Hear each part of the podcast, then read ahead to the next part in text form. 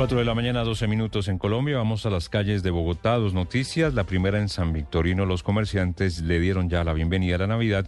Y de otro lado, en Usaquén, fue capturada una mujer que después de conquistar a un médico intentó robarlo tras echarle una sustancia a la bebida de este médico. Las historias del Ojo de la Noche, Eduard Porras. Compañeros, muy buenos días para ustedes, buenos días para todos los oyentes de Blue Radio. Aquí está la información con los hechos más importantes ocurridos en la capital del país mientras que ustedes dormían. Nos encontramos a esta hora en el sector de San Victorino, donde hace pocos minutos los comerciantes le dieron la bienvenida a la temporada para ellos más importante del año, la Navidad, con pólvora, con música. El Ejército Nacional en una gran ronda que está haciendo por este punto del madrugón están presentes y todos simplemente invitando a los bogotanos para que vengan a hacer sus compras de fin de año. Hablemos de lo ocurrido con la Policía Nacional en el sector de Usaquén. Las autoridades capturaron a una mujer que conoció a un médico a través de internet, lo invitó a salir y en el momento que estaban juntos consumiendo una bebida, le echó algún tipo de sustancia,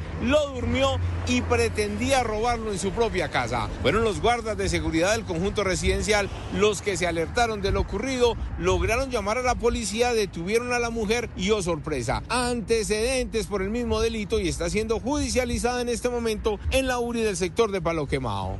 Nos vamos para la carrera 68 con Avenida Primero de Mayo, donde más temprano las autoridades de tránsito realizaron la inspección a un cuerpo sin vida. Un peatón que fue arrollado por un vehículo en el carril central. Dicen las autoridades que al parecer este hombre intentó pasar de forma imprudente sin percatarse de la presencia del carro que iba para el sur de la ciudad. Casi a las 9 de la noche se reabrió nuevamente el paso, pero el trancón se extendió casi hasta el sector de las Américas. Y en unos minutos les tengo detalles de la fuerte golpiza que recibieron dos bisusuarios por delincuentes que a cambio de lo que les robaron les dejaron dos bicicletas inservibles y oxidadas. Ya les tengo los detalles. Edward Porras, Blue Radio.